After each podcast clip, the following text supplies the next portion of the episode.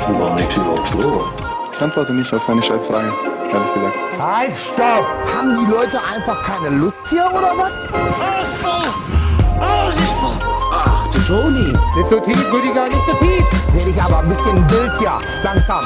Jetzt reicht's mir langsam! Ich würde sagen, Peace out, ich bin draußen. Cool.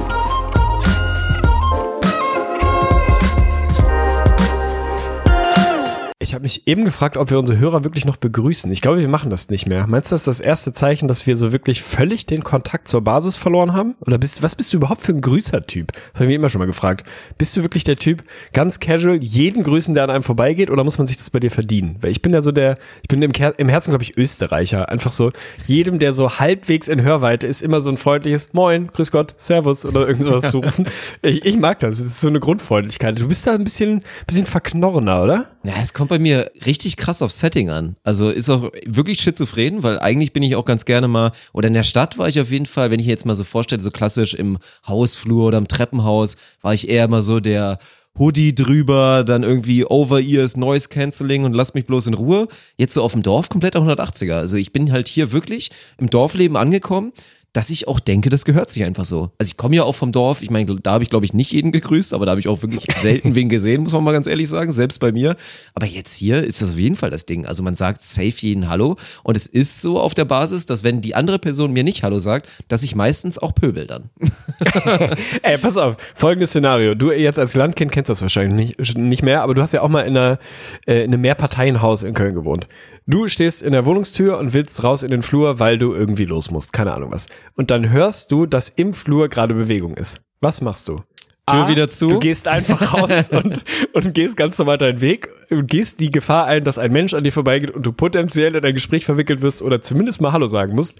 B, du machst die Tür zu und wartest so lange an der Tür lauschend, bis du hörst, Person hat das Gebäude verlassen und gehst dann raus. Warum machen Menschen immer B, wenn sie normal gepolt sind? Natürlich. Wieso ist das so? Das ist krass. Also wirklich so der Klassiker. Gerade wenn man so erwischt wird, im Türrahmen quasi, man hat die Tür schon aufgemacht und dann noch so tut, in die als ob man Wohnung. was vergessen hat. So, ah, ah ja, ich muss, oh, Autoschlüssel vergessen, ärgerlich. Und dann halt wirklich so lauschern, einmal kurz da so die gute alte Indianer-Taktik machen und wirklich hören, ob das Treppenhaus safe ist und wie ärgerlich es dann ist, wenn du wem Neues begegnest oder so. Das ist wirklich krass, aber halt, also es ist ein bisschen traurig, muss man sagen, weil bei mir waren dann auch so Klassiker bei, ja, weiß ich nicht. Also WG-Lifestyle und so habe ich halt, habe ich ja einmal nur erlebt, wie gesagt, beim Auslandssemester. Und auch wenn es eigentlich mein Job war, halt in Spanien mit möglichst vielen nativen Leuten da zu mingeln, also halt mit Spaniern da auf jeden Fall rumzuhängen. Und ich hatte ja auch spanische Mitbewohner, habe ich dann trotzdem wirklich auch ganz oft durchgezogen. Es war halt aber auch grausam. Es war gar nicht so eine große Wohnung für fünf Menschen, also wirklich eine Fünfer-WG und halt eine Küche und die war sogar nur so normal groß. Und wie oft ich es wirklich durchgezogen habe, dass ich so auf dem Weg war in Richtung Küche und halt so gehört habe, okay, da ist halt gerade schon wer und ich dann nicht mich daneben gestellt habe und auch gekocht habe. Ich habe dann einfach gewartet und wenn ich dann halt um halb drei nachts gegessen habe, dann habe ich um halb drei nachts gegessen. Ich liebe deine Social Awkwardness, ey. Aber sag mal, dieses, dieses Ding von, du bist schon halb aus der Tür, gehst wieder zurück rein, um diesen Kontakt zu vermeiden. Bist du auch so der Typ, der, um es ein bisschen mehr legit zu machen, dann noch sowas in sich rein nuschelt? Sowas wie, ah, vergessen? Natürlich, Ich find 100 das so Prozent. geil. Man muss sich immer ein Alibi geben. Natürlich. Aber nicht nur einfach reingehen, sondern auch noch bis vor sich hinreden. Jetzt habe ich, hab ich Schlüssel den Schlüssel vergessen. Damit wirklich alle denken, okay, der geht jetzt nicht dem Kontakt aus dem Weg. Der arme Kerl hat seinen Schlüssel vergessen. Ist, ist uns allen schon passiert. Wobei es eigentlich ist richtig so geil wäre, wenn man da einfach durchziehen würde. Stell dir das mal vor, so du, du gehst die Treppe gerade runter und auf einmal geht links neben dir die Tür auf, dann siehst du so das Gesicht so leicht mürrisch irgendwie, vielleicht auch gerade erst aufgestanden, in Jogger und einfach so schönen Hoodie drauf und der guckt dich an und sagt einfach so, boah, nee, kein Bock drauf und macht die Tür wieder zu. Das hätte Ja, irgendwie mehr was. Ehrlichkeit. Ja. Mehr Ehrlichkeit im Leben. Bist du so ein, äh, nimmst du Pakete für die Nachbarn an und machst es gerne oder machst du es, weil du das Gefühl hast, ah, ist ein bisschen meine Pflicht, weil die nehmen auch häufig was für mich an und ich will mir da ein bisschen Kredit erspielen oder bist du da wirklich so der Vorzeigenachbar, der einfach sagt, klar, geben Sie her, ich kenne ja die Frau Kruse, ich bringe ihr das heute Abend noch runter. Da muss ich jetzt wirklich beichten. Ähm, Ich habe da wirklich auch schon ein, zwei Mal Sachen durchgezogen, die waren borderline asozial. Also Das waren, das waren wirklich Produkte, da weiß ich einfach selber, man kennt's ja. Man hasst es.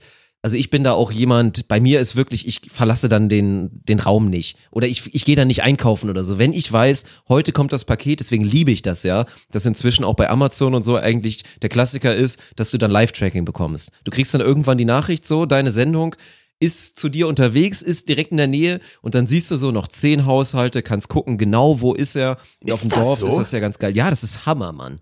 Dann kannst du wirklich so eine ja Stunde wild. vorher, kannst du live tracken und auch ungefähr einschätzen, wann muss ich wirklich zu Hause sein. Aber trotzdem, man schafft es natürlich nicht immer, gerade wenn man alleine gewohnt hat, vielleicht auch mal eine Zeit, man verpasst die Pakete und gerade in der Stadt war das so kacke immer, weil dann oft, nice war ja immer beim Kiosk hinterlegt, du konntest direkt irgendwie hingehen, aber das Schlimmste, was es gibt, war ja immer, du hast richtig Bock auf ein Paket, freust dich total drauf und dann in der Filiale abholen, nächsten Tag ab 18 Uhr. So, absolute Katastrophe. Und ich habe es halt wirklich bei Nachbarn teilweise durchgezogen. Da wusste ich, da ist jetzt irgendwie wirklich was Krasses drin, auch was Teures, was mit Warenwert, keine Ahnung, vielleicht auch mal ein Handy oder so eine Scheiße. Sowas, wo man es wirklich richtig kacke findet, wenn es nicht direkt bei einem landet. Und ich habe einfach durchgezogen, es nicht anzunehmen. Absoluter Kernhasi, ey. Aber fühle ich, fühle ich. Ey, stell dir vor, du hättest zu Hause einen Amazon Dash Button und du, die Antwort darf nicht Bier sein. Wofür würdest du den einrichten? Weil ich finde dieses Produkt immer noch so maximal faszinierend. Vor allem die analoge Version, gibt's mittlerweile natürlich auch in der digitalen Version, aber ich finde diese analoge Version nur geil, dass du zu Hause in deiner Wohnung irgendeinen so Knopf hast, an dem du vorbeigehst, raufdrückst und das Ding ordert Produkt X automatisch über Amazon, Tag später hast du es da. Bier zählt nicht. Wofür würdest du es einrichten? Ich weiß nicht, wovon du redest tatsächlich. Was? Was, was Kennst ist denn du Amazon der Dash? Amazon Dash Button, Alter. Vielleicht ist das auch schon wieder durch. Das gab's vor ein paar Jahren mal. Das war so der Case von, keine Amazon Ahnung, du Dash. sitzt, ja, ja, stell dir vor, du sitzt beim Scheißen auf dem Klo oder so. Ja. Keine Ahnung. Und merkst, äh, du hast die letzte Rolle Klopapier gerade angerissen und weißt, oh, das hält nicht mehr lang und hast dann an der Wand den Amazon Dash Button installiert. So stelle ich mir das vor. Ich habe mich nicht im Detail mit beschäftigt, aber ich glaube, ungefähr so ist das. Dann drückst du auf diesen Button und dahinter ist halt hinterlegt, keine Ahnung, dein Lieblingsklopapier auf Amazon wird dann sofort bestellt und einen Tag später wird's geliefert. Einfach so die Hürde des Bestellprozesses so klein machen, dass du nur noch einen Knopf drückst. Ey, Wie geil. Mir wird gerade aber auch, glaube ich, einiges klar, weil während meiner Suche nach Amazon Dash, dann geht's halt um wirklich um so Sachen wie Toilettenrolle und Spülmaschinentabs Ja, und sowas, ne? Mir war nicht bewusst, dass es Leute gibt, die sich irgendwie Spülmaschinentabs oder Spülmaschinensalz bei Amazon bestellen. Das Vor wusste ich einfach nicht. Klopapier. Was ist denn los? Ja, Alter? weil das, also ich weiß nicht, kriegt man da einen guten Deal? Das kann ich mir auch nicht vorstellen, dass es dann da günstiger ist als beim Discounter oder so. Also das finde ich ganz bekloppt. Deswegen ist die Antwort, ich habe nichts. Ich glaube, ich habe ohne Scheiß noch nie etwas bei Amazon bestellt, was nicht so ein Einmal-Ding ist. Also wirklich, ich habe noch nie irgendwas bestellt, was man öfter mal braucht oder wirklich regelmäßig nutzt. Von daher ist die Antwort, ich hätte keine Verwendung dafür. Ist tatsächlich so ein Ding, ne? Das macht Ja. man nicht bei Amazon. Nein. Das macht man wirklich nicht. Da kauft man einmalig irgendwelche Sachen. Den Rest holt man sich im stationären Handel. bei, Geil. gerade beim Dash-Button, bei der, bei der Eingabe in die Suchfunktion. Fünftes Ergebnis, kackende Tiere. Ein lustiges Ausmalbuch für Erwachsene, ein lustiges und witziges Anti-Stress-Buch zur Entspannung. da Ja, wir sind uns beide eventuell. einig, dass du das bestellen musst. Ja. Und zwar doppelt und gerne auch eins zu mir schicken. Und dahinter, erziehen ohne Schimpfen. Von Auch äh, Katja, Katja Saalfrank.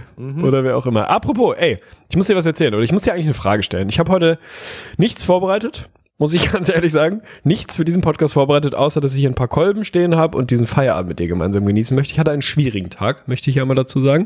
Deswegen freue ich mich jetzt mit dir mal wieder in die Welt des Nonsens und Konsens abzudriften. Stell dir vor, wenn, wenn du ein Richter wärst, also stell dir vor, du wärst einen ganz anderen Karriereweg eingeschlagen und hättest gesagt, komm, hier Streaming, das ist alles nix für mich. Hier dieses Lotterleben ohne feste Strukturen und so, das ist nix für mich. Ich mache ein Jurastudium und ich werde schön Richter. Richter am Amtsgericht in, keine Ahnung wo, in Köln, sagen wir mal so. Was für ein Richter wärst du? Was für ein Typ wärst du? Wärst du so der Typ Law and Order, richtig harte Hand, richtig schön die Leute verknacken und einfach mal ein Exempel statuieren und mal auf den Tisch hauen mit so einem kleinen Hämmerchen und so einer weißen Perücke und so? Oder meinst du, du wärst eher so der, der absolute Hippie, der sagt, ja komm, hast du nicht böse gemeint, nu, machen wir mal, also, ne? Mach's nicht nochmal und dann sehen wir uns wieder. Schauen wir es gut. Also, was für ein Richter, was für ein Style würdest du fahren als Richter? Das wäre der Klassiker. Ich glaube, es ist gar nicht so weit entfernt von der Identität, die ich dann irgendwann so als Lehrer angenommen hätte.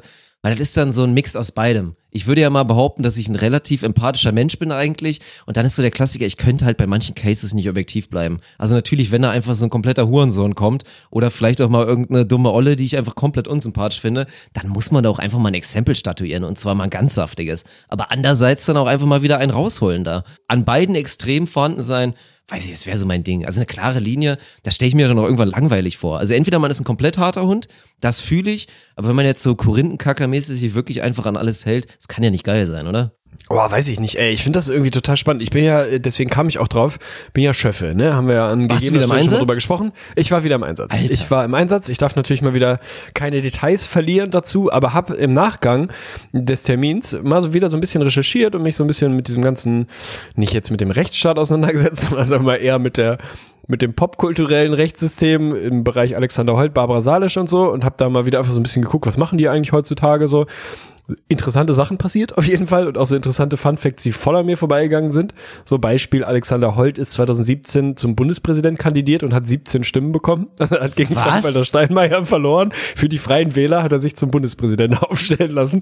Fand ich auch so eine Transition auf jeden Fall wild. Also das ist ja auch immer so eine Frage, die immer wieder gestellt wird. Sind diese TV-Richter von damals eigentlich echte Richter? Und ja, die Mehrzahl, beziehungsweise die vier bekanntesten, die man so kennt, Alexander Holt, Barbara Salisch und dann die vom Familien- und sonst was Gericht, die sind alle tatsächlich ausgebildete Juristen und haben dann irgendwann den Weg ins Fernsehen gefunden.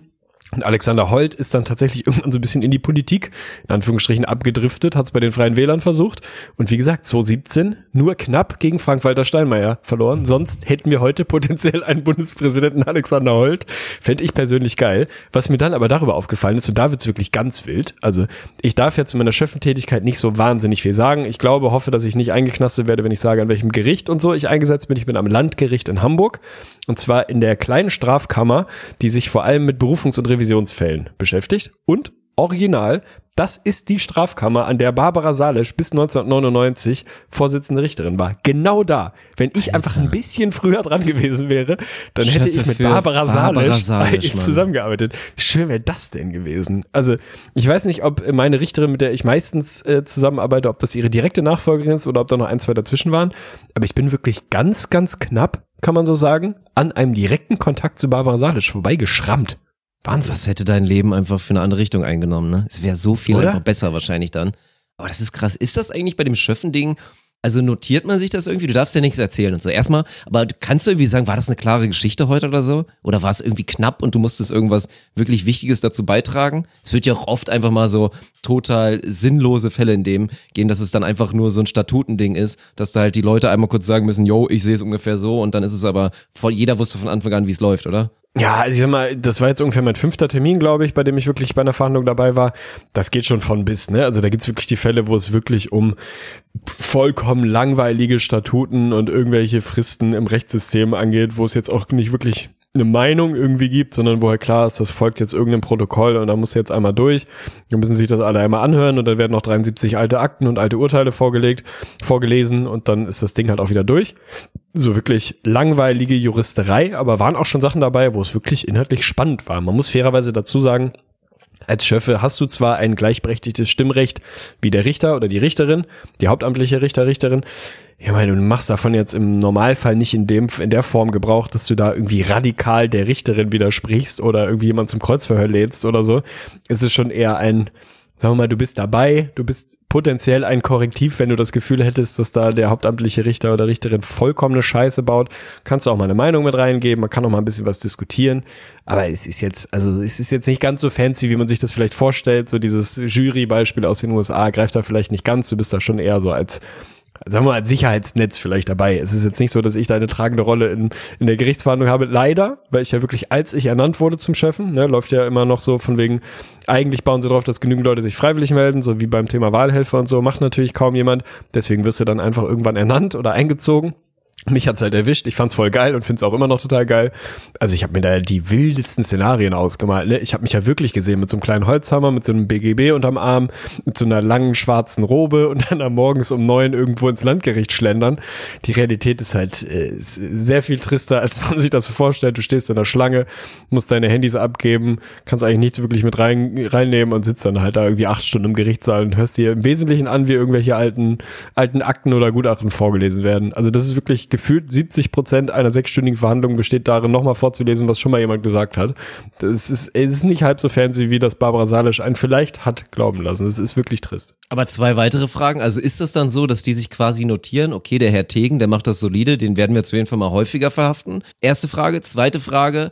Kannst du da überhaupt jetzt jederzeit raus? Also kannst du jetzt wirklich Nein. sagen, nach dem nächsten Fall so, ich möchte nicht mehr, ich habe keinen Bock mehr drauf, das ist mir zu viel Verantwortung. Also nein auf beide Fragen. Ich glaube nicht, dass sie sich notieren. Oh Mann, der hat aber gute, gute Nachfragen. 100% gestellt. Quote. Den- den- Immer so, den wie, wie Richter dachte. ein. Der, äh, genau, nee, da, also das ist nicht so, sondern du bist halt fest eingeteilt, hast so bis zu zwölf Termine im Jahr und bei mir, meine Amtszeit ist auf fünf Jahre tatsächlich festgelegt und innerhalb dieser fünf Jahre bin ich Hauptchef in dem Fall. Es gibt Hauptchefen und Hilfschefen, die dann eher so einspringen, wenn der Hauptchef nicht kann und so oder so springermäßig unterwegs sind.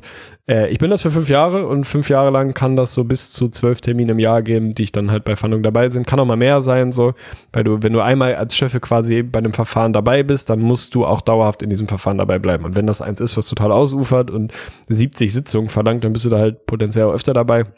Ist nicht unbedingt der Normalfall. Aber ja, also es, es geht jetzt, glaube ich, als Schöffe weniger um die individuelle Performance als eher, sagen wir mal, um den gesellschaftlichen Sinn, den man da vielleicht erfüllt. oder? Man muss doch irgendwie da ein System haben, dass man einfach checkt, stell dir mal vor, da sitzt jetzt wirklich einfach der letzte Idiot, baut eigentlich nur Scheiße und kommt quasi damit durch, weil seine Einzelmeinung halt nicht genug Tragweite hat. Da musst du ja wohl irgendwie dich kümmern, dass du den dann mal rausbekommst aus dem Programm oder nicht. Oder wird er vorselektiert und da mal so ein bisschen in die, in die versiegelten Daten reingeschaut, was man so für einen Bildungshintergrund hat und so weiter. Ja, also eigentlich ist ja genau Sinn der Übung, dass man das eben nicht macht. Also, dass es äh, eben genau darum geht, ein Abbild der Gesellschaft auch innerhalb der Schöffen darzustellen. Das heißt, alle Bildungsniveaus, alle Einkommensschichten, alle sozioökonomischen Strukturen und so, alles damit abzubilden. Also theoretisch in meiner Vor- Vorstellung davon, ich weiß es nicht genau, bin ich komplett vom Fach, kann aber auch jeder Larry und jeder Lelek da potenziell mal Schöffe sein. Dann hast du halt im besten Fall die andere Schöffenposition plus den hauptamtlichen Richter, Richterin, die das vielleicht einfängt, wenn da irgendjemand total frei dreht.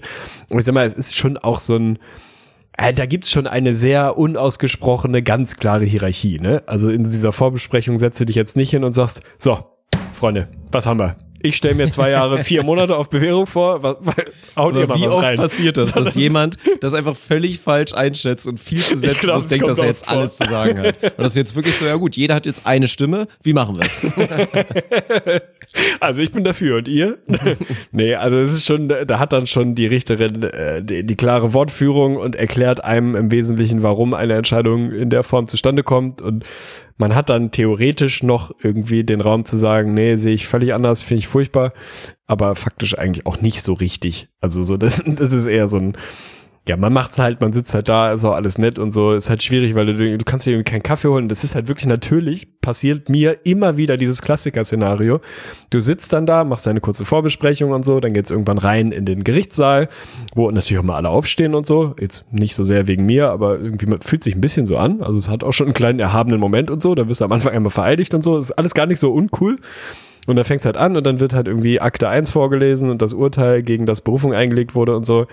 15 Minuten, ich muss pissen wie ein Elch, ne? Und dann sitzt du halt in diesem Gerichtssaal, das Ding randvoll und sitzt da und rutscht auf deinem Stuhl hin und her und überlegst halt wirklich die ganze Zeit, ob es irgendein Szenario gibt, in dem du sagst, tut mir leid, Frau Vorsitzende Richterin, ich muss echt pissen, können wir kurz unterbrechen als Chef. So, ich glaube, du wirst halt dann spätestens der Moment, wo du nicht nochmal eingeladen wirst, ist halt wirklich schwierig, ne? Weil du sitzt dann da teilweise zwei, drei Stunden und hörst dir da was an und merkst die ganze Zeit halt, wie es bei dir unten rum richtig rumort.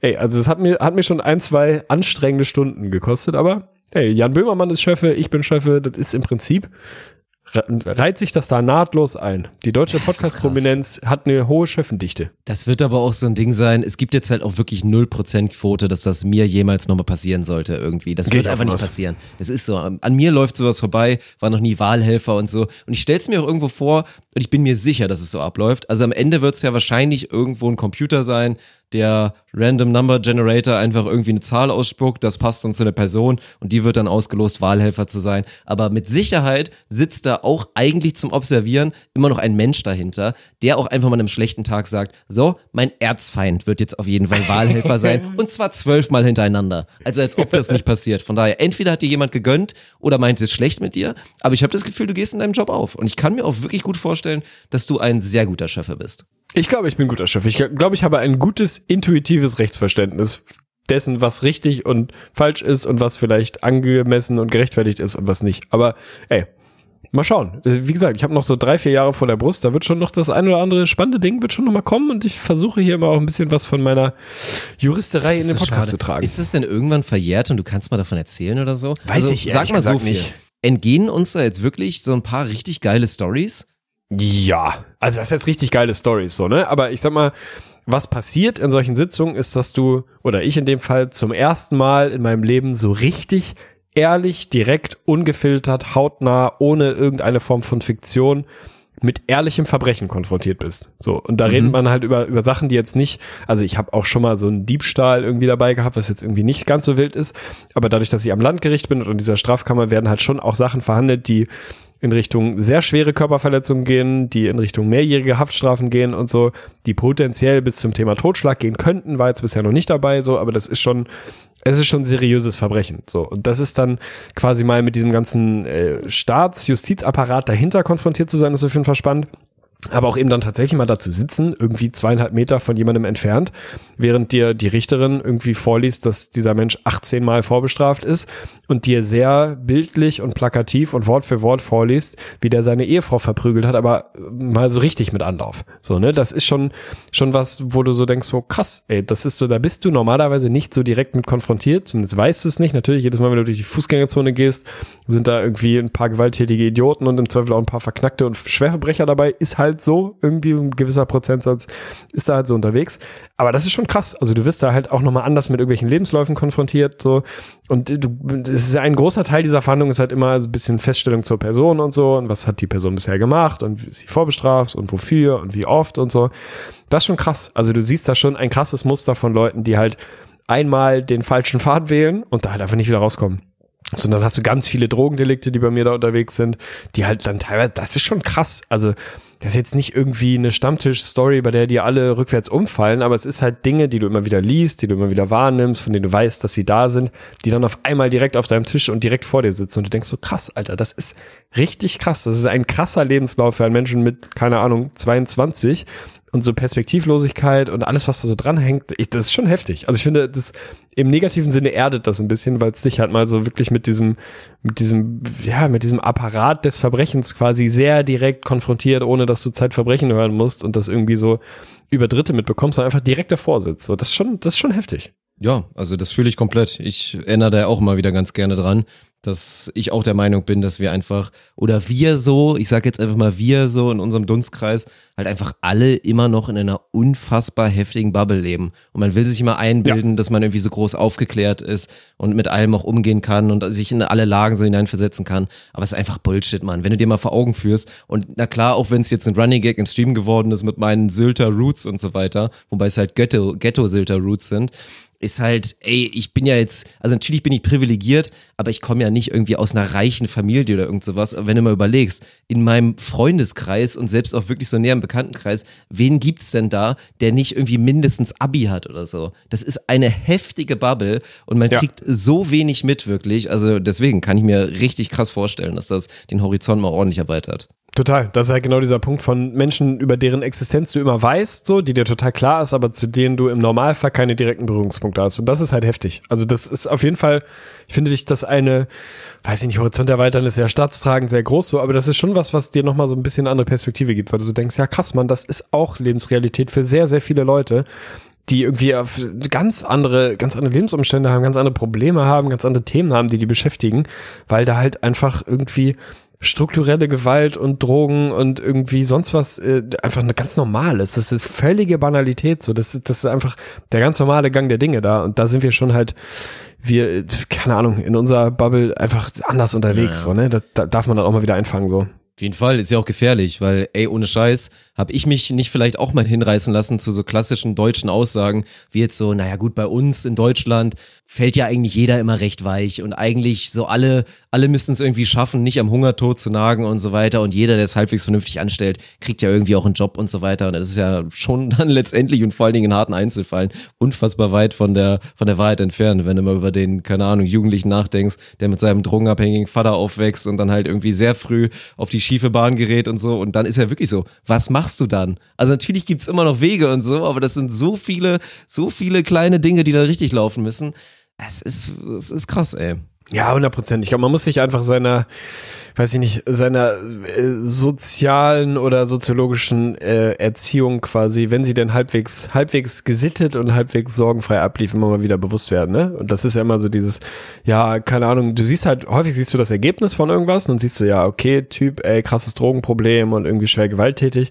Den Weg dahin siehst du halt in der Regel nicht. So und diese Grundfrage von was wäre denn mit mir passiert, wo wäre ich denn gelandet, wenn ich den gleichen Lebensweg wie diese Person genommen hätte, hätte ich es geschafft, mich davon zu lösen. Ne, das ist ja immer diese Frage, bei der du da sitzt, weil dann sitzt du da im Gericht und da wird dir irgendwie erzählt, ja, natürlich strukturelle Gewalt in der Familie erlebt, Drogen, völlige Normalität, Vater häufig im Knast gewesen und so, hat dann irgendwann angefangen selber Drogen zu nehmen, hat angefangen zu dealen, ist dann so eine Szene abgerutscht und hat jetzt einfach Probleme am Fließband, so permanent irgendwie Stress mit, mit, mit dem Staatsapparat, so.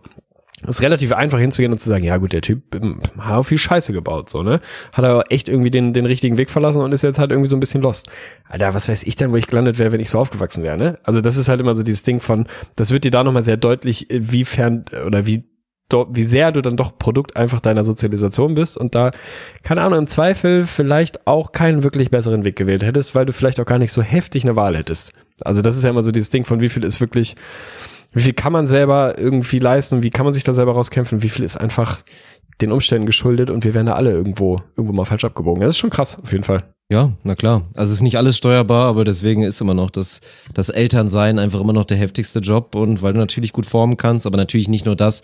Es sind ja vor allen Dingen auch die vielen sozialen Kontakte, die dann auch nochmal ja, abschwächend oder viel mehr dann einfach dann Fokus machen können. Das ist ja nicht nur negativ, ist ja auch so ein klassisches Beispiel, wenn ich jetzt mal zu mir gucke, so sehr behütet aufgewachsen und immer wieder halt sehr weich gefallen und selbst wenn man auf die Schnauze gegangen ist, dann gab es immer noch einen Weg out und noch einen Weg out und hier und da nochmal vielleicht eine finanzielle Spritze oder irgend sowas und ist halt auch nicht immer positiv, so, ne? Ich meine, wenn es in dem Sinne mal ein bisschen schlechter für mich damals gelaufen wäre, hätte auch positive Effekte haben können. Also das ist, das ist immer krass. Also es gibt wahrscheinlich die paar wenigen, die sagen können, ich bin da, wo ich bin, weil ich einfach intrinsisch so ein heftig ehrgeiziger und zielstrebiger Mensch bin. Dann sage ich Chapeau Klack, aber Tendenz und Theorie wäre, glaube ich, auch, dass das wirklich die allerwenigsten sind. Word. Ich möchte dieses Segment beenden mit einem Shoutout an einen Menschen, der mir bei dieser, ich möchte es nicht Recherche nennen, sondern sagen wir mal bei der bisschen belanglosen Googelei mal wieder über den Weg gelaufen ist, der mich an meine Kindheit erinnert hat, weil der einen der besseren Namen der Fernsehgeschichte hat, ein Shoutout geht raus an Silvarion Kirkitatze, der Staatsanwalt bei Richter Alexander Holt war und der oh mich, Gott. als ich diesen Namen gelesen hat, richtig zurückgebeamt hat in meine Zeit von, keine Ahnung, Alter, vor zwölf Jahren oder so, als du schön easy nach der Schule nach Hause gekommen bist, 14, 15 Uhr, Sat 1 angeworfen hast und erstmal schön Barbara Salisch und Alexander Holt hintereinander gepumpt hast und Silvarion Kikitaze ein relevanter Teil meines Alltags war. Ey, damals war die Welt noch in Ordnung. Ich hoffe, dir geht's gut heute. Wenn es an mir geht, wirst du der Bundespräsident, Mann. ja, aber wenn wir schon bei, bei Bundespräsidenten und so weiter sind, es war eben einmal, den hatte ich verloren wieder den Gedanken, aber jetzt ist er wieder da, weil du eben mit, mit Richter Alexander Holt kamst als Bundespräsident. Also das ist ja, ist ja jetzt ein schlechtes Beispiel für das, worauf ich hinaus will. Wir hatten jetzt ja auch bei der, bei der US-Wahl, wir haben uns ja darüber unterhalten, über dieses, du hast aber nur schwarz oder weiß, ist ja auch nicht hundertprozentig immer die Wahrheit, weil es gibt ja auch immer noch so kleine Spielereien, dass ja, Kanye West ja auch zur, zur Wahl stand und auch tatsächlich ein paar Stimmen bekommen hat oder irgendwie eine Million oder irgend sowas und es noch so eine Spielerei war, keine ernst gemeinte. Aber ich will dich wirklich mal fragen, weil du hast ja politischen Sachverstand, du bist da sehr interessiert. Glaubst du, das ist etwas, wo wir echt wieder hinkommen könnten? Oder was heißt wieder? Ich meine, natürlich, wir hatten auch schon mal einen Hollywood-Schauspieler als US-Präsidenten und so weiter. Aber ist das was, worauf man sich einstellen kann, deiner Meinung nach? Dass du halt wirklich irgendwann mal, ja gut, Kanye, klar, aber dass jemand seine unfassbare Reichweite nutzt? Ich meine, wir sprechen ja immer darüber, dass ein LeBron James zu den most influential Menschen auf der kompletten Welt gehört. Dass einfach mal so jemand an der Macht sein könnte, der vielleicht keinen politischen Sachverstand hat, aber dann einfach über, ja, starke Meinung, was auch immer, an seine Person in so eine Situation kommen könnte? Boah, da fragst du mich was. Nein. Also ich verstehe den Grundgedanken so und ich glaube, dass das zumindest in Deutschland würde ich das relativ ausschließen. So. Also wenn ja, man sich mal so ein bisschen umguckt, mhm. was in den letzten Jahren da so passiert, so, ob das jetzt irgendwie so, so furchtbare Autokraten wie so ein Viktor Orban sind oder so, der ja aber schon, sagen wir mal, Establishment-Politiker ist oder so. Ja, guck mal nach Italien, Alter. Wie ist der Beppe Grillo vor ein paar Jahren? Der war Politiker, Komiker, aber eigentlich Comedian, Kabarettist, keine Ahnung was. Der hat schon relevant Stimmen abgegriffen, so, weil das halt mal jemand war, der halt nicht aus diesem Politapparat kommt. So, und ich glaube, dass genau das so ein Ding ist. Ich glaube nicht, das ist nicht, dass es so sehr an so Reichweite liegt, ne? Also das ist natürlich so dieser Gedanke von, ey, keine Ahnung, könnte nicht Jan Böhmermann kandidieren für den nächsten Bundespräsidenten, wenn er alt genug wäre, bla bla bla. Weil hat halt eine riesen Community, hat eine riesen Reichweite und so. Ob das nicht funktionieren könnte. Ich glaube, in Deutschland ist das nichts, was wirklich funktionieren kann. So im europäischen Ausland sieht das echt schon ein bisschen anders aus, ne? So, und da siehst du ja schon, ob man jetzt Trump als, als Comedy-Figur wahrnehmen möchte, sollte, oder ob man ihn da nicht dann vielleicht ein bisschen in seiner, in seiner Gefahr und Gefährlichkeit so ein bisschen kleinredet, keine Ahnung. So, aber man sieht ja schon Reagan-mäßig so einen Hang zu, Personen des öffentlichen Lebens, die auch Einschlag in den Politikbereich nehmen. So, ne? Ich glaube, in Deutschland dafür ist, dafür ist die Politik viel zu krass institutionalisiert so und viel, läuft viel zu heftig einfach in, in vorgefertigten Schienen seit 50 Jahren plus irgendwie, wo halt völlig klar ist, wenn du kein krasser Parteifunktionär meinetwegen bist, dann wirst du niemals die Chance haben, rein strukturell irgendwas zu erreichen in deiner Partei. Das ist ja immer so de, der normale Weg der Dinge, ne? Also guck dir so Leute an, die in einer, äh, in einer Volkspartei oder so einer ehemals Volkspartei wie der SPD irgendwie unterwegs sind da kommen dann immer mal, so alle paar Jahre kommen so neue Leute irgendwie aus dem Boden, die dann auf einmal so, ey, die haben auf einmal Visionen, die haben vielleicht sogar noch so ein bisschen Esprit und haben Ideen und Ideale und so. Und du denkst immer so, boah, krass, das ist ja voll spannend, so ob das jetzt, keine Ahnung, bei der SPD so ein Kevin Kühnert ist oder so. Immer mal wieder gibt's ja so Leute, wo du denkst, ey, das könnte echt was werden. So, das ist mal wieder jemand, der bringt ein bisschen frischen Wind rein und so. Und es ist für junge Leute relatable und du kommst da irgendwie mal wieder anders in Kontakt mit Politik und dem, was das alles eigentlich bedeutet und so. Dann stellst die Uhr, Alter, fünf Jahre weiter sind die in diesem Parteipolitik und strukturellen Politikapparat drin im Arsch. Völlig glatt gebügelte Scheiße, weil es einfach nicht mehr anders funktioniert, weil dieser Apparat es gar nicht zulässt, dass du als Person, die nicht aus diesem, aus diesem Politikapparat kommt, da wirklich weit kommen kannst. Deswegen glaube ich, in Deutschland wird das nicht passieren. In Deutschland wird man sich auf diese, auf diese Berufspolitiker, die irgendwie alle mal so ein bisschen edgy anfangen und früher oder später sich irgendwie alle auf einem relativ ähnlichen Bereich in der Mitte irgendwo treffen werden. Da wird man sich drauf einlassen und einstellen müssen, so will das gar nicht werten, ob das gut oder schlecht ist. Ich will jetzt auch kein Beppe Grillo oder so ähnlich hier. Das braucht man, glaube ich, vielleicht auch nicht. Aber ich glaube, international, das wird schon passieren. Also ich sehe jetzt nicht, keine Ahnung, Jimmy Fallon als den nächsten US-Präsident. Das ist wahrscheinlich nicht unbedingt das, was passiert. Aber ich glaube schon, dass dieser Bereich auch ein bisschen sagen wir mal, äh, von der Popkultur mehr geprägt wird als vielleicht schon in den letzten Jahren. Und ich glaube, es ist kein Zufall, dass so ein Kanye jetzt im Zweifel sagt, ich will Präsident werden. Oder vielleicht auch mal, ich meine, NBA-Fans, Rest in Peace, IGVS, so, ihr werdet euch erinnern, so diese Steve Kerr, Greg Popovich-Debatte, die gibt's ja, auch schon ein bisschen länger. So, das sind halt im Zweifel Leute, die ein weiß ich nicht, ein, ein, gutes gesamtgesellschaftliches Bild und Blick haben und sich dazu noch artikulieren können und vielleicht im besten Fall noch ihre Moral halbwegs an der richtigen Stelle eingetaktet haben im Körper. Warum denn nicht? Also so im Grundsatz bin ich eher dafür, dass solche Leute, also Leute, die gesellschaftliche Relevanz haben, sei es über Reichweite oder über was auch immer, sich auch in die Politik einmischen und das vielleicht auch innerhalb des politischen Apparats. Das ist halt genau meistens der Schritt, der nicht passiert. Ne? Die meisten Leute sagen, ich habe eine Reichweite, ich habe ein Thema, ich habe Ambitionen, ich habe vielleicht auch vermeintlich richtige Denkweisen und so und ich will mich politisch einbringen die meisten entscheiden sich dann halt dafür, das genau eben nicht innerhalb des Politapparats zu machen, sondern extern und zu sagen, okay, jetzt bin ich eine Kunstfigur, jetzt mache ich, keine Ahnung, weiß ich nicht, werde ich Satiriker oder schieß mich tot so oder ich mache irgendwie eine Fernsehshow und mache das darüber oder ich gehe auf die Straße und mache Fridays for Future oder so, keine Ahnung. Die meisten Leute die politischen Aktivismus betreiben, machen das ja explizit außerhalb des politischen Systems so. Deswegen glaube ich, wird man das in Deutschland irgendwie nicht sehen. Ich glaube so in den USA, ey, keine Ahnung, was weiß ich, ob nicht, wie heißt sie? Dagi B, Kali B, du weißt, wen ich meine. Dagi B, Kali B. Wie heißen die nochmal? Du weißt, wen ich meine. Wie heißt die, die von, andere? von der WAP oder was? Ja, ja, ja. Keine Ahnung. Ka Cardi B heißt sie, die gute. Ja, sag ich ja. So, ey, ich weiß nicht, ob die erste Kandidatin ist. Nein, das nicht, aber ich glaube schon, dass man eine, eine, also mehr eine Vermischung von, sagen wir mal, politischem Apparat und gesellschaftlich interessierten Leuten aus der Popkultur sehen wird. Und ich glaube, dass die im Kern gar nicht unbedingt schlecht ist. Warum denn nicht, ey? Also sind doch alle Teil der Gesellschaft, alle Teil der, also weißt du, wer Teil der Gesellschaft ist, ist auch Teil der Politik.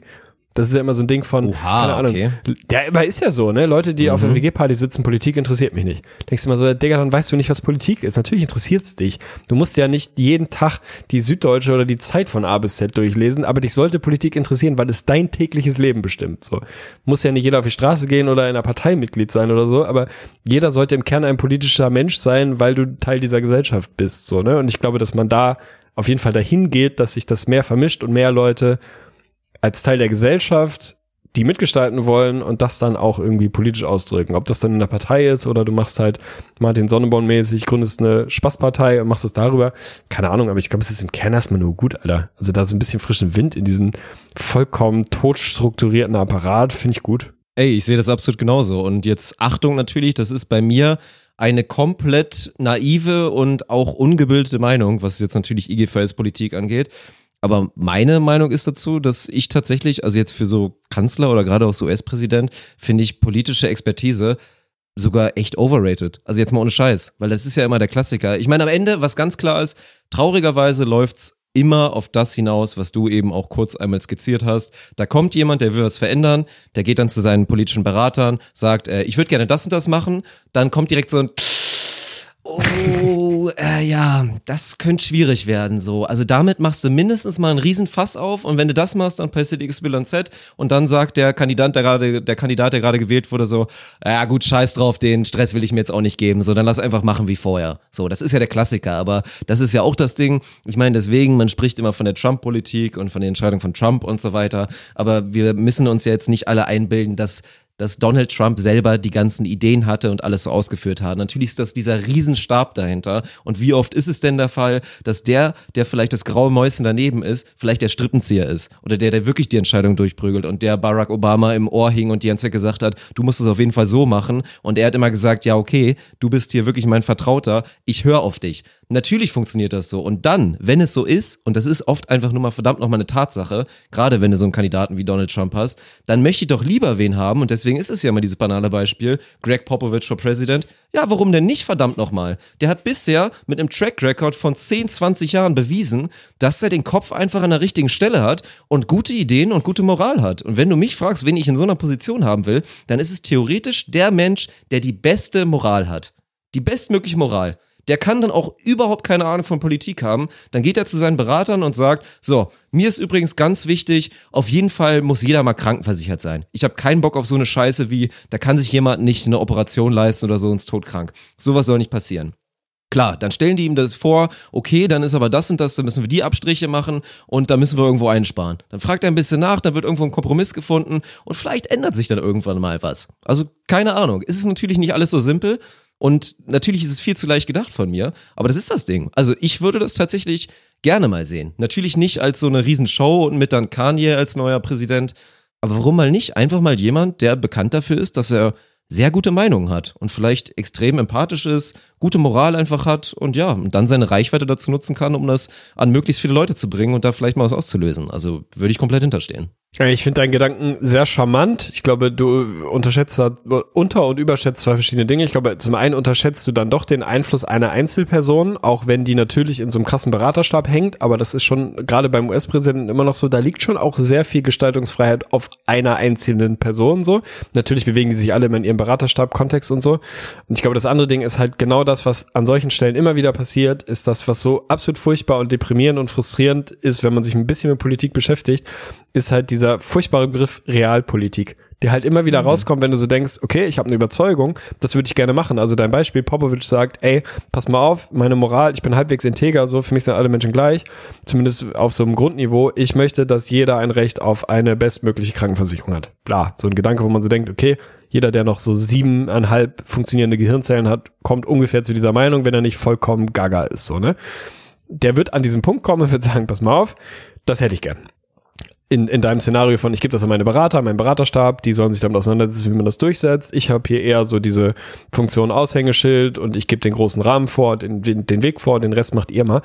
Dann fängt halt genau dieser Scheiß an. Dann fängt halt dieser unsexy Scheiß an mit in, in, innerhalb der Politik, der dann also ohne das total abwerten zu meinen, dann bist du irgendwann bei, bei so Mehrheitsthematiken. Haben wir dafür eine Mehrheit? Was müssen wir denn eigentlich der Opposition dafür geben? Dann müssen wir irgendeine andere Kröte schlucken, weil wir wissen genau, in dem Ausschuss, in dem das am Ende verhandelt und entschieden wird, kommen wir sonst nicht weiter und so weiter und so fort. Ne?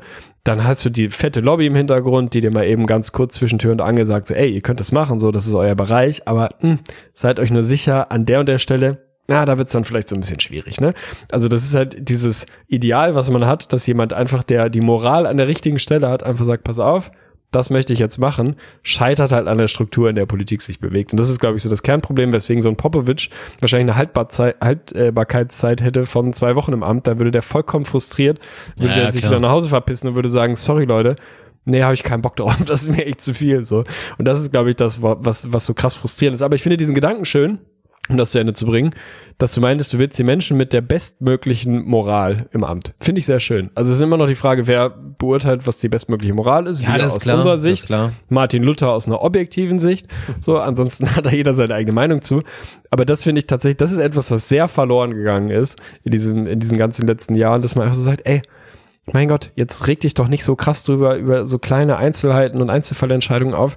Hat dieser Mensch den Kopf an der richtigen Stelle, das Herz an der richtigen Stelle und tickt irgendwie empathisch und mitdenkend und irgendwie weltoffen und so, wie wir uns das alle wünschen, dann, dann go for it, Alter. Dann mach doch einfach. Ob Kanye West der Typ ist, weiß ich nicht. Ob Kali B oder wie auch immer sie, keine Ahnung, weiß ich auch nicht.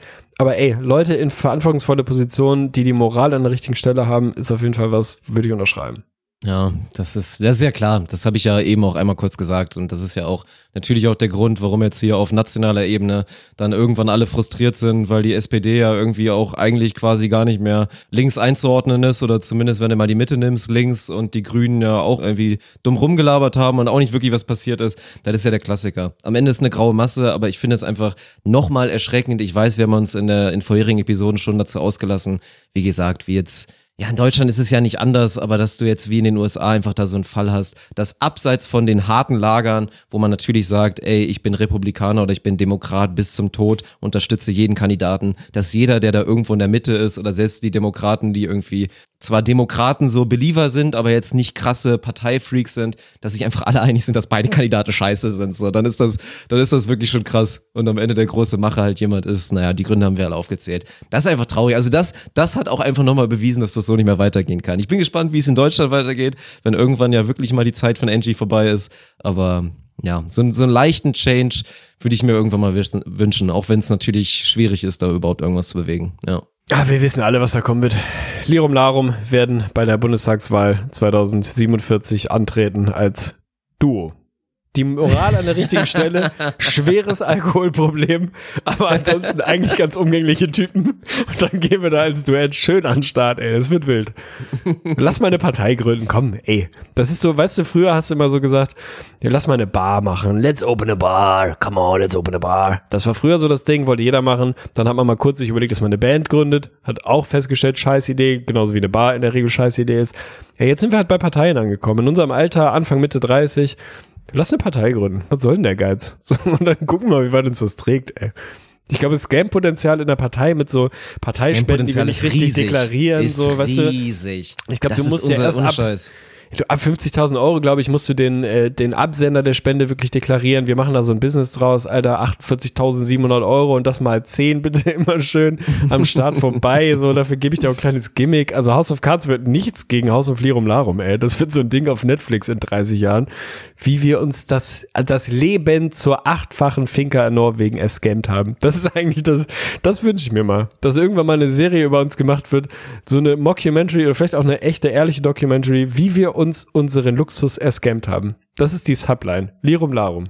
Ey, Freunde. Das ist es. Das ist es einfach. Und dann sehe ich uns auch nicht irgendwie in der Macht oder so eine Scheiße. Ich sehe es so ganz Viel komfortabel, ähnlich wie jetzt so ein Sonneborn oder so. Einfach immer maximal fronten die ganze Zeit, immer schön die krasse Meinung raushauen, aber man hat halt eh nie was zu sagen und muss nie beweisen, ob man auch wirklich in der Situation die richtige Entscheidung treffen würde. Das ist perfekt. Da sehe ich uns wirklich. Und nebenbei ordentlich Scam.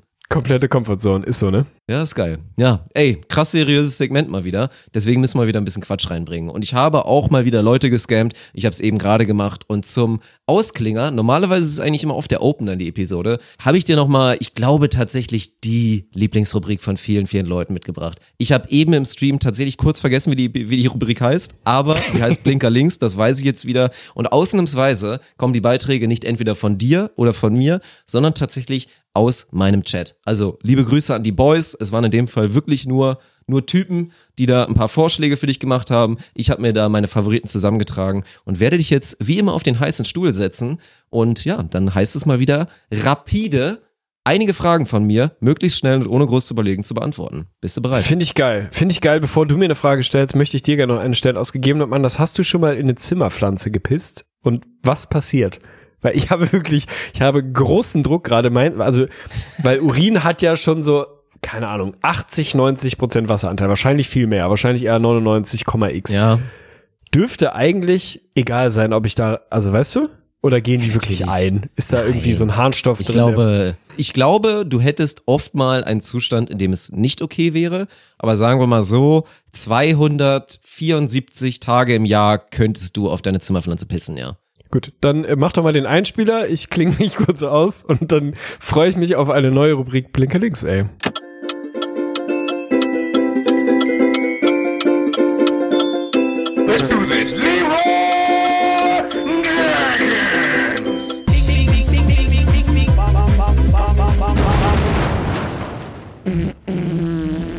So, alles klar. Blinker links, Community Edition. Los geht's. Sörne Tegen. Was ist das beste Weihnachtslebensmittel? Ah, Glühwein. Wenn du mit zwei Frauen schlafen müsstest, die ein kumuliertes Alter von 65 Jahren haben, welche Alterskombination wählst du? Oh Gott. oh Gott. Äh, f- f- 65 hast du gesagt? Mhm. Ah, 45 und 20, komm. Fühle ich. ein Jahr lang Glatze oder ein Jahr kein Arsch und Sack rasieren können? Was sind denn das für Fragen, Alter? Ja, ich, ich, ich muss ja nur morgens in den Spiegel gucken. Ein Jahr lang nicht Arsch und Sack rasieren, was soll's? Oh, das gibt aber ordentlich Juckreiz, Alter. Okay, Ja. in einem Jahr 2020, in dem es gefühlt nur ein Thema mit dem Buchstaben C gibt und ein alter weißer Mann gegen einen noch älteren weißen Mann die wichtigste Wahl des Jahres verliert und sich wieder mal wie ein kleiner Junge verhält und auf Twitter um sich schlägt, wärst du lieber Gandalf oder Luke Skywalker? Gandalf, aber safe. Die NBA wurde die letzten Wochen wieder stark durchmischt mit Draft und Free Agency. Viele Spieler haben ihre Teams gewechselt und neue Verträge unterschrieben. Deshalb meine Frage, welchen Studiengang würdest du machen, wenn du jetzt nochmal anfangen müsstest zu studieren? Ah, Soziologie, aber safe. Wäre Bier immer noch deine erste Wahl als Getränk in einer Welt ohne Kohlensäure? Oh, nee, ich glaube nicht. Also, nee, ohne Scheiß nicht. Also, schales Bier ist einfach so Schmutz, dass ich meine Liebe zum Bier abgeben würde und auf, ja, wahrscheinlich auf, ja, weiß ich nicht, Wein oder so umsatteln. Na gut, hat auch ein bisschen Kohlensäure manchmal. Ja, sagen wir auf, Gin. Nee, also echt nicht. Nee, um die Frage zu beantworten, nee. Schales Bier geht nicht. Es wird jetzt vielleicht ein bisschen heftig, aber das Schlimmste, was du jemals gemacht hast. Eieiei. Ich hab mal. naja, das ist nicht das Schlimmste, was ich jemals gemacht habe. Also, Real Talk. Ich war früher tatsächlich mal für ein halbes Jahr ein fieser Mobber in der Schule, was mir wirklich ehrlich bis heute äh, äh, mitspielt oder wo ich häufig noch drüber nachdenke. Das Schlimmste, was ich wirklich richtig aktiv in einer Aktion gemacht habe, war, dass ich bei New Yorker mal einen Fischbund-Anhänger an der Kasse geklaut habe für 5 Euro und dann mich sehr, sehr schlecht gefühlt habe. Das war, glaube ich, so isoliert das Schlimmste, was man machen kann. Gut, und dann zum, zum Abschluss, ey, es ist bald Weihnachtszeit. Deine Top 3 Plätzchen. Wird eine Aufgabe, aber go. Oh, ich bin überhaupt kein Plätzchen-Fan. Also, ah, ah, Platz 3 Vanillekipferl, einfach weil sie so ein bisschen dazugehören. Weil du weißt, Das wie die macht heißen. man halt einfach. Ja, ja, safe. Platz 2 kann ich nicht, kenne ich nicht. Zimtsterne oder so finde ich scheiße, aber essen viele Leute. Von daher aus Respekt vor euch. Platz 2, Platz 1 der einzige wahre Keks, den ich wirklich fühle. Kokosmakronen, Mann. Premium. Wirklich Premium. Ich hätte jetzt gedacht, es kommt wirklich so. Platz 1 Prinzenrolle, Platz 2 Toblerone und Platz 3 Milky Way, Milky Way Bounty. Ich habe alles Ja, lassen wir so stehen. alles an Kompetenz Lass, lassen wir so stehen. Ey, das war die erste Community-Edition. Man hat auf jeden Fall auch einen kleinen Unterschied, glaube ich, gemerkt zur vorherigen Episoden. Aber du hast dich wacker geschlagen. Und ich habe am Ende mich auch wieder dabei ertappt. Ich glaube, das waren aber mit Sicherheit noch IGVS-Zeiten. Ich glaube, wir hatten das schon mal mit, das Schlimmste, was du jemals gemacht hast. Weil ich glaube, ich, ich meine, dass da, da klingelt einiges bei dieser, dass du mal ein Mobber warst, Story. Ich weiß das nicht, ehrlich gesagt. Also, weil das verschwimmt ja auch über die Jahre, was wir alles schon mal besprochen haben und was nicht. Also, das ist ja eh so ein Punkt, an den werden wir früher oder später eh kommen, dass man uns vorwerfen wird, dass wir alte Themen immer wieder rausholen, um Content zu produzieren. Wir vergessen es einfach. Es ist einfach vergessen. Also sorry. Es verschwimmt, ob wir darüber schon gesprochen haben oder nicht. Ich weiß es ehrlich gesagt nicht, aber es war mal zur Schulzeit. Ich war jetzt nicht ein richtiger Bully, wie man das irgendwie so sagen würde. Aber ich habe schon im Nachhinein Sachen gesagt und mich lustig gemacht über Leute auf einem Level, was ich heute auf jeden Fall aus der Perspektive für sehr problematisch einschätzen würde. Und das ist auf jeden Fall nicht geil. Also bin ich äh, absolut nicht stolz auf und war scheiße, war halt damals, war so ein bisschen die Zeit. Ich war jetzt auch nicht mehr da als andere involviert irgendwie. Ich war auch schon auf der anderen Seite des, des Mobbings auf jeden Fall Opfer, wenn man so will.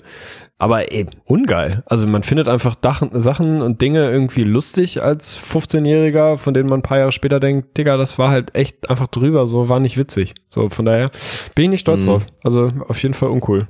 Das ist krass. Aber würdest du sagen, weil das wäre jetzt so die einzige Entschuldigung, dass das so ein Ding war, eigene Unsicherheit und durch diese Mobbing-Aktion wolltest du dann irgendwie cool, witzig sein oder selbstbewusst wirken oder warst du einfach ein Arschloch?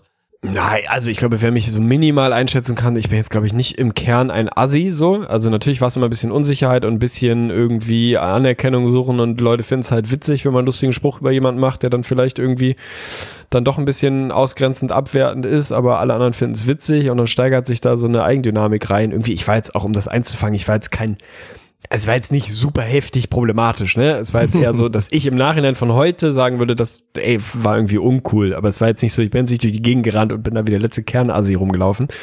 Aber halt schon so, ja, sehr unreflektierte Sprüche. Das ist, glaube ich, so das Ding, ne? Also es war auch nie körperlich bei mir oder so, wobei körperlich wahrscheinlich noch weniger schlimm ist als mental, wenn man so will, aber einfach so dieses sich lustig machen über Leute auf einem Maß, wo man denkt, ey, es war einfach so, war einfach ein bisschen drüber. So mal einen Spruch drücken, fair enough so, aber so permanent einfach uncool. So, und das glaube ich, weiß ich nicht, bestimmt ein bisschen Unsicherheit, bestimmt ein bisschen von, ne, die Leute finden es lustig, man kann sich da so kleine Anerkennung irgendwie rüber generieren. Ja, ich glaube, es war so eine Mischung, ey. Also ich glaube, ganz ehrlich, ich glaube, die meisten Leute, wenn sie mal wirklich ehrlich reflektieren und auf sich zurückgucken, gerade in diesem Teenageralter, denen sollte das halbwegs bekannt vorkommen. Also wirf, wirf den ersten Stein, wenn du da nie irgendwie mal das Gefühl mhm. hattest, dass du dich da ein bisschen verrannt hast im Nachhinein. Na, hilft ja immer vor allen Dingen, wenn man, glaube ich, beide Situationen mitgenommen hat. Also vielleicht nicht ganz so heftig wie bei dir, aber mit Sicherheit habe ich auch mal beide Spektren mitbekommen. Also definitiv wurde ich mehr aktiv gemobbt, als dass ich selber gemobbt habe. Aber man kennt das ja. Mein Gott, ist ja auch immer so ein schmaler Grad, ey. So witzige Sprüche und einfach mal einen dummen Joke machen. Ich meine, wenn alle sich sehr gerne haben, dann ist das ja natürlich eh okay, aber wo ziehst du die Grenze und so, was noch erlaubt? Ist ja auch kein leichtes Game so. Und Kinder und Jugendliche, das ist einfach schwierig. Und ich finde es auch nochmal so heftig, weil das Krasse ist ja, also du meinst jetzt auch so, klar, so psychisch ist oft heftiger als physisch, aber selbst so ein kleines Beispiel, das ist ja immer der Klassiker. Wenn ein 13-Jähriger zu einem 12-Jährigen sagt, ich töte dich oder so, dann ist es ja wirklich so, dass das zwölfjährige Gehirn so funktioniert, dass man sich in eine Situation bringt, in der man glaubt, das könnte wirklich passieren. Also ich erinnere mich auch an eine Sache in der fünften Klasse, da gab es immer so einen, ja, es war auch so ein bisschen schwierig aufgewachsen, die Person. Gab schon wohl mal so ein, zwei Sachen mit hier potenziell mal hier mal eine Klage und so und so kleinkriminellen Geschichten. Und der war halt so bekannt dafür. Und warum auch immer, weil ich so ein bisschen so komisch popular war wegen so ein bisschen Sport, aber eigentlich so total der Loner war, war dann irgendwann so die Storyline, dass der sich mich ausgesucht hat und dann so kam mit, äh, er hat vor mich, er hat vor mich auf jeden Fall ordentlich zusammenzuschlagen und er würde seine Springerstiefel da, dazu auf jeden Fall dann anziehen, nächsten Tag in der Schule. Und Digga, also ich, ich weiß es nicht mehr genau, aber ich bin mir sicher, dass ich diesen Tag auf jeden Fall nicht in die Schule gegangen bin und am Folgetag die Panik vor dem Herrn hatte. Und es ist halt so krass, wie so eine Kinderpsyche dann funktionieren kann, weil im Nachhinein der Typ war halt oder ist vielleicht jetzt heute ausgewachsen 1,65, der war damals winzig. Und einfach dieses Szenario, dass ich jetzt wirklich geglaubt habe, ey, ich gehe jetzt in die Schule und dann wird er mich wahrscheinlich töten. dann dann war es das für mich so. Das ist halt krass. Und gerade wenn man über so, so kleine, banale Beispiele nachdenkt, dann darf man echt nicht vergessen, was, was ja, was das wirklich anrichten kann, so, ne? Gerade, und ja, das ist ja, es hat nichts mit, es hat nichts mit jungen Menschen zu tun, sondern vor allem mit unsicheren Menschen. Was sind junge Menschen? Unsicher. Was sind aber auch alte Menschen? Auch unsicher. Da muss man wirklich echt vorsichtig sein, Alter. Wenn man, wenn man dann wirklich mal so, so viele Cases hört, in, in denen es dann Richtung Suicidal ging und so, boah, ey, dann, also wenn man das die ganze Zeit sich aktiv vor Augen hält, dann muss man eigentlich wirklich sehr vorsichtig sein. Ja, seid einfach lieb zueinander, Mann. Also das ist ja wirklich, es, ist, es kann so simpel ja, sein. Es macht auch seid, Spaß, seid lieb zu zanken. Guck doch mal bei uns in die Mod-Gruppe. Spricht ja nichts gegen Zanken. Ja. Gegen Zanken hat ja keine, Zanken übrigens auch unterschätzt, gutes Wort. Ich mhm. denke bei Zanken immer irgendwie an jemand, der jemand anderem an den Haaren zieht. Das ist für mich safe Was? Zanken. Keine Ahnung warum. Ja, also natürlich so dieses, die, äh, wenn du dich in deinem Umfeld, in deiner Komfortzone bewegst von Leuten, von denen du genau weißt und wirklich genau weißt, nicht nur unterstellt, sondern wirklich sicher weißt, jeder kann das irgendwie einordnen und es ist halt ein Spaß und es ist für alle Beteiligten ein Spaß, auch für denjenigen, über den gerade der Witz gemacht wird. Easy, natürlich macht das irgendwie Laune, aber wie oft ist man in dem Setting? Du bist ja häufig genug eben nicht in dem Setting, sondern da, wo du denkst, ja, muss doch jeder verstehen, wie ich das meine du weißt es halt eben doch am Ende des Tages nicht, wie es ankommt. So. Und das kann halt sehr individuell auch ganz anders ankommen. Also einfach ein bisschen vorsichtig sein und nett zueinander sein. So trotzdem mal einen lustigen Spruch drücken, alles im Rahmen, so gehört dazu. Aber seid einfach nett zueinander, ey. Die Welt wäre einfach, wenn alle Leute nett zueinander wären. Ja, die Welt wären aber auch einfacher, wenn, wenn nicht so viele Arschlöcher da rumlaufen würden. Von daher, es ist manchmal auch einfach schwer, nett zu sein. Muss man auch mal fairerweise sagen. Also alle Bullies, bleibt so wie ihr seid. Das ist am Ende schon in Ordnung. Ich distanziere mich von allen Aussagen meines Vorgängers, aber gut, was soll man machen? Zum Arschloch muss man auch nicht nett sein. Da, da, darauf können wir uns einigen. Wenn das der kleinste gemeinsame Nenner in unserem, in unserer Road to Bundespräsidentschaft ist, dann, dann haben wir einen Case. Ich sehe uns da auch schon so bei so unabgesprochenen PR-Terminen, wo es dann wirklich da in die eine und da in die komplett andere Richtung geht. Ich sehe halt wirklich so dieses Ding von, wir sind zu zweit auf der ersten Pressekonferenz, Journalist X stellt irgend so eine Grundsatzfrage, irgend so was ganz Elementares, was an den Kern dessen, was wir für richtig halten geht und fragt einfach, und? Habe ich Sie da richtig verstanden? Und wir antworten einfach gleichzeitig, ja und nein. Und sitzen halt da und du sitzt da und denkst, okay, so viel dazu. Wird passieren. Aber es wird unterhaltsam. Also ey, wenn ihr uns wählt, was, was können wir anbieten? Comedy, Bier, Freibier für alle, so ey, kann schon was werden. Warum nicht? Ja. Aber ey, Lob an die. Community. Vielen Dank für die Fragen. Waren auf jeden Fall wilde Geschichten dabei. Also ist mal ein anderer Ansatz, wenn es aus der Community kommt, aber finde ich gut. Finde ich gut. Müssen wir mehr einbinden. Er spart uns auch Arbeit und das ist ja eh, eh das, was wir, was wir wollen. Größtmöglichen Erfolg mit kleinstmöglichem Effort. Das ist ja im Prinzip das, auf, das, auf was wir alle zusteuern im Leben. Ja. Der eine nennt es Rente, der andere nennt es irgendwie anders, aber da wollen wir doch alle hin. So ist es. Das war das Wort zum Sonntag. Ey, wir wünschen euch noch eine schöne Restwoche auf jeden Fall. Ich würde auf jeden Fall dafür Werbung machen. Also alle, die das jetzt am Mittwoch morgen oder Mittwoch Mittag hören oder vielleicht jetzt auch noch in der Dienstagnacht, schaut auf jeden Fall morgen Abend mal bei Twitch dabei, weil Arnes Arnes Gamer-Karriere geht los. Man, Oh der hat jetzt ja. einen Gaming-PC, der ist hyped. Wir werden morgen einen richtig schönen Stream zusammen machen. Da wird man Arne auch immer schön zugeschaltet die ganze Zeit sehen. Das wird auf jeden Fall ein Highlight und mal schauen. Du bist jetzt ja eh hyped. Denke ich mal, dass man dich da auch öfter jetzt wieder sehen wird. Da wirklich partizipieren, wenn es irgendwie dein Arbeitsschedule zulässt. Von daher, also Mittwochabend auf jeden Fall reinschalten. Die Tage danach, also ich werde diese Woche eh viel streamen. Also von daher, wirklich alle, die jetzt maximal im Schrank nochmal pennen, Twitch TV slash Lirum Larum Live. Da seht ihr dann morgen den Tegli und noch ein paar andere Leute. Also das wird auf jeden Fall wild. Kann ich mich nur anschließen. Vielen Dank fürs Reinschalten. Macht's gut, ihr Hübschis. Seid lieb zueinander.